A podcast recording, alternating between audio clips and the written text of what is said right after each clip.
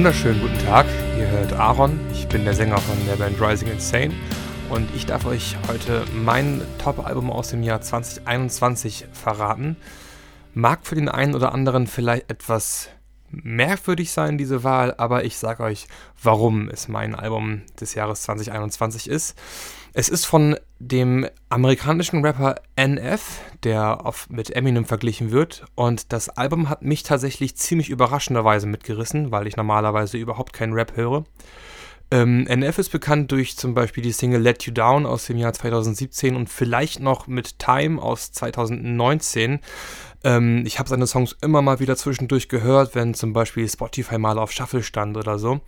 Aber mit dem Album Clouds aus diesem Jahr hat er dem Radio Deutschland auch den Rücken gekehrt. Und hier kommt mein Grund, warum er hier nicht mehr im Radio läuft, was für mich aber auch gleichzeitig der Grund ist, warum ich das Album rauf und runter höre. Ähm, es ist für mich so, dass ich die gleichen Emotionen in seinem Sprechgesang fühle, wie die, die ich an den Shouts in, im Metal einfach so feiere. Es ist das ganze Album ist einfach emotionaler und wütender, klagender und viel extremer. Und es gilt nicht nur für die, ähm, für die Beats, sondern auch vor allem für die Texte, die er teils auch wirklich ähm, schreienderweise raushaut. NF hat auf seinen früheren Album oder Alben offen über OCD, also Zwangsstörungen, ähm, gesprochen, die verursacht werden durch unrealistische Ängste und Bedenken. Und das ist für mich, wo ich mich selbst halt sehr, sehr viel mit dem Thema Mental Health, mit den verschiedenen Facetten beschäftige, ähm, ziemlich ergreifend. Und letztlich kam ich ähm, über einige Instagram-Ads auf die ähm, auf die Singles von ihm, die einfach mit äh, sehr, sehr genialen Videos veröffentlicht worden sind. Und ähm, dann habe ich irgendwann das ganze Album gehört, was mich richtig abgeholt hat.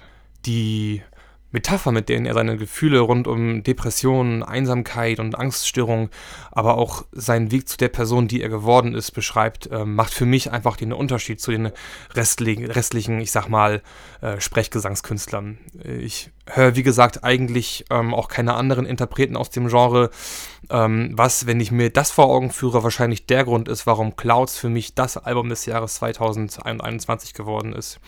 Ich konnte mich ähm, so oft selbst in den Liedern wie zum Beispiel Lost und Trust wiederfinden, beziehungsweise in seinen Metaphern und wo dabei hat sich mir auf mentaler Ebene sehr, sehr viel eröffnet, was einen wirklich weiterbringen kann, wenn man äh, gegen seine eigenen Dämonen kämpft.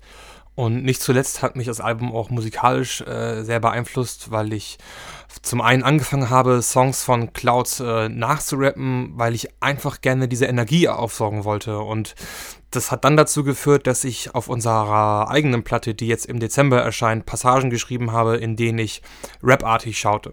Und ja, das ist mein Album des Jahres 2021. Ich hätte selbst nicht gedacht, dass ich mal ein Rap-Album empfehle, aber jetzt ist es passiert.